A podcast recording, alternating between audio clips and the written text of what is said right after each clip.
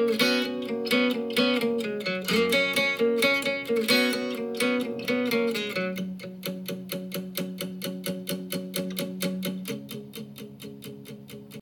家好，我是欧维。今天呢，为大家推荐一本书《纳瓦尔宝典》。纳瓦尔是一个知名的硅谷投资人、创业者，然后他投中了呃推特、优步这些公司，创建了一个股权众筹平台。他书里面有很多观点跟我的价值也非常相符，我觉得这本书还是非常值得一读的。纳瓦尔呢，出生于印度新德里的一个贫困家庭。然后在他移民美国之后呢，送过报纸，洗过盘子，在非法经营的餐饮公司上班，到处运送印度食物。即使身处纽约呢，他也依然只是一个无名小卒，家庭也没有什么背景。当时他的人生模式就是讨生活的移民。后来他考上了时代文森高中，考进了常春常春藤盟校，在达特茅斯学院读了经济学和计算机科学，进入了科技行业。人生从此得以改写。现在呢，他是一名投资人，投资了大概两百家公司，给一些公司做顾问，在一些公司担任董事。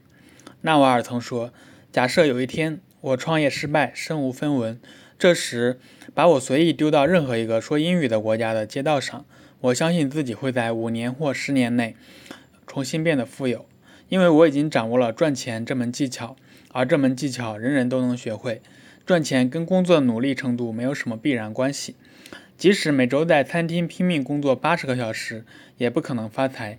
要想获得财富，你就必须知道做什么，和谁一起做，什么时候做。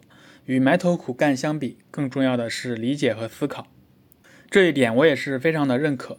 纳瓦尔关于呃不靠运气致富呢，有一些原则，在这里的话我也做一个分享。第一点呢，就是追求财富，而不是金钱或地位。财富是指你睡觉时仍能仍然能够为你赚钱的资产，金钱是我们转换时间和财富的方式。创造财富和坚持道德标准是可以兼得的。如果你内心鄙视财富，财富就会对你避而远之。无视一位追求社会地位的人，他们获得地位的手段就是攻击创造财富的人。依靠出租时间是不可能致富的，你必须拥有股权才能实现财富自由。获得财富的一个途径，就是为社会提供其有需求但无从获得的东西，并实现规模化。培养迭代思维，生活中的所有回报，无论是财富、人际关系还是知识，都来自复利。选择一个有长期发展前景的行业，找到可以长期合作的人，选择聪明过人、精力充沛的商业伙伴，但更重要的是，他们要正直诚信。不要跟愤世嫉俗和消极乐观的人、消极悲观的人合作，他们的预言会自我实现。学会销售，学会构建，两技傍身，势不可当。用专长、责任感和杠杆效应来武装自己，培养责任感，勇于勇于以个人名义承担商业风险。社会将根据责任大小、股权多少和杠杆效应回报你。专长指的是无法通过培训获得的知识。如果社会可以培训你，那么社会也可以培训他人来取代你。要想有所专长，就要追求真正的兴趣和热爱，而不是盲目追求追逐热点。累积专长的过程对你而言就像玩耍，对他人而言则很吃力。专长的传授则需要师傅带徒弟的方式完成，而无法通过学校教育完成。专长往往具有高度的技术性或创造性，不能被外包或自动化。给我一根足够长的杠杆和一个支点。我就能撬动地球。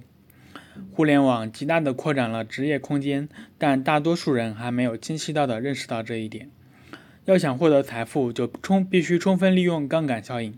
商业的杠杆来自于资本、劳动力和复制边际边际成本为零的产品，如代码和媒体。资本指金钱。要想获得融资，需要运用自己的专长和责任感，并表现出良好的判断力。劳动力杠杆就是让别人为你工作，这是最古老、争夺最激烈的一种杠杆。拥有劳动力杠杆会让你的父母觉得你很了不起，但不要过度追逐劳动力杠杆。资本和劳动力是需要获得许可才能使用的杠杆。人人都在追逐资本，但是有人愿意出资；人人都想领导他人，但得有人愿意追随。代码和媒体是不需要许可就能使用的杠杆。这两个杠杆是心腹阶层背后的杠杆。你可以创建软件和媒体，让他们在睡觉时为你工作。有一大批机器人可供我们免费使用。为了提高效热效率、节约空间，这些机器人就集中放在数据中心，用起来吧。如果不会写代码，那就出书、写博客、做视频、录播客。杠杆是判断力的倍增器，判断力从经验中来，但可以通过学习基本技能快速建立起来。没有所谓的商业技能，不要把时间浪费在商业杂志和商业课程上。学习微观经济学、博弈论、心理学、说服术、伦理学、数学和计算机。读比听快，做比看快。你应该忙得没时间社交，但依然把日程安排得井然有序。设定一个大胆的个人时薪，并严格执行。如果解决一个问题节省的成本低于时薪，那就忽略忽略问题；如果外包一项任务的成本低于时薪，那就选择外包。工作时要拼尽全力，毫无保留。不过，共事共事的人和工作的内容比努力程度更重要。在自己选择的职业领域里做到全球顶尖，不断重新定义自己的事业，直到理想成为现实。世界上没有快速致富的过教程，即使有，那也只是提供教程的人想从你身上赚钱。运用专长，发挥杠杆效应，最终你会得到自己应得的。当你终于变得富有时，你会意识到，这并不是你最初的追求。纳瓦尔把自己的这一套原则和经验总结为一句简单的话。就是把自己产品化，把自己产品化。这句话有两个重点，一个是自己，一个是产品化。自己具有独特性，产品化是发挥杠杆效应。自己具有责任感，产品化需要专长。因此，这两个重点就可以概概括上述所有的理念。如果想要实现致富的长期目标，你就应该问问自己：这是我真正想要的东西吗？我的规划目标是我真正想要的吗？得到肯定的答案后，再问问自己：我实现产品化了吗？我实现规模化了吗？我选择规模化的方式是劳动力，还是资本，还是代码或媒体？把自己产品化很难，可能要花几十年，但这并不是花几十年执行，而是要把大部分的时间用于思考：我能提供什么独特的价值？我能承担多大的责任？我有哪些杠杆可以撬动？那金钱是我们转移财富的方式。你真正想要的其实是财富。财富就是在你睡觉时也可以帮你赚钱的资产。财富是可以进行生产的工厂和机器人。财富是不分昼夜为客户服务的计算机程序。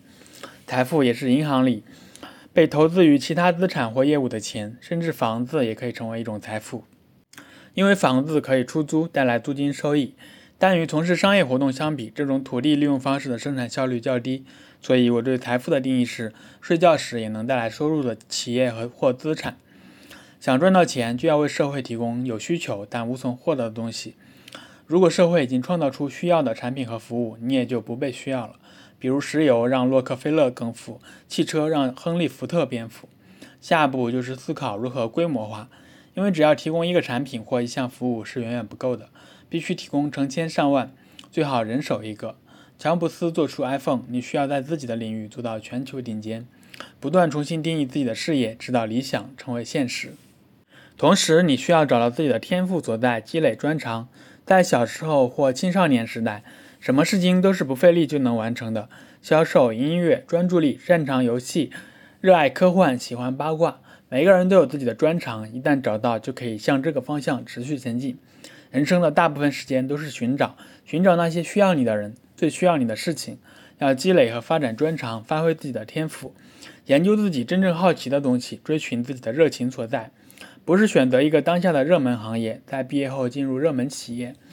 专长是边缘地带，如果你不是百分之百投入，而其他人能做到，就会超过你，表现就会比你好很多。互联网行业极大的拓展了职业空间，大多数人还没有清晰的认识认识到这一点。通过互联网，每个人都能找到自己的受众。只要进行独特的自我表达，就有机会传播快乐、累积财富、打造产品、创造企业。你需要在自己的领域做到最好。只要你能规模化提供你所能提供的特别内容，就算你的兴趣再小众，也能有所发展。只有独辟蹊径，才能避开竞争。而最好的工作就是终身学习者，在自由的市场中创造性的表达。一个人只能在一两件事情上做到精通，而这一两件事情通常是让你痴迷的事情。其次，实现财富的自由需要你创立企业或买入股权。没有股权就没有通往财务自由的路径。当你是靠出租时间来赚钱，哪怕你是高薪职业，能够获得的报酬也非常有限，不足以让你实现财务自由。而如果拥有企业股权，你就可以获得被动收入，这是有关财务自由最核心的一点。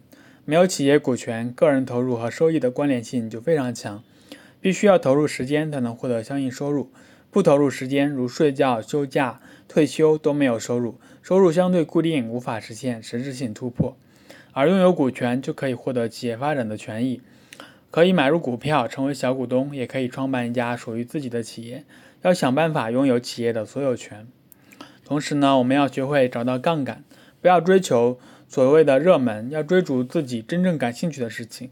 如果在追逐好奇心和求知欲的过程中，又满足了社会需要，你就能得到优惠的经济回报。这时你才能获得职业还不能通过培训提供的技能。如果社会可以培训他人，这些人就可以取代你。如果你可以轻易被取代，社会就不需要为你支付酬劳。只有掌握社会所需要的独门绝技，才是占据职业制高点的不二法门。认真想一想，社会上还有哪些尚未得到的满足需满足的需求？而你怎样才能成为第一个提供相关产品或服务的人，并将其规模化？这才是赚钱的真正挑战。准备把握并满足社会所需，每一代人所需要的产品或服务都不一样，但绝大多数都与科技相关。杠杆有三种：一、劳动力杠杆，让别人给你打工；二、资本，用钱来扩大决策的影响力；三、复制边际成本为零的产品，包括书籍、媒体、电影、代码。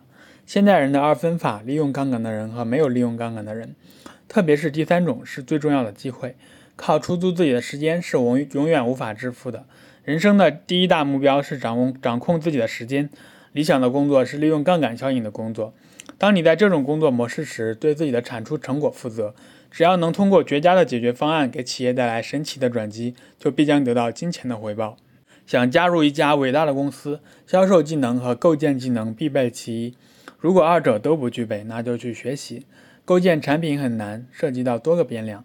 涵盖设计、开发、制造、物流、采购等等环节，还包括服务的设计和运营。销售也可以指市场营销、媒体传播、人才招聘、资金募集、员工激励、公共关系等等。好了，关于《纳瓦尔宝典》就分分享到这里了。《纳瓦尔宝典》是一本关于财富自由的非常值得读的一本书，在这里推荐大家去读一下啦。好啦，我是欧维，我们这期内容就到这里啦。如果你觉得这期内容还不错的话，记得点赞、收藏、评论哦。我们下期再见，拜拜。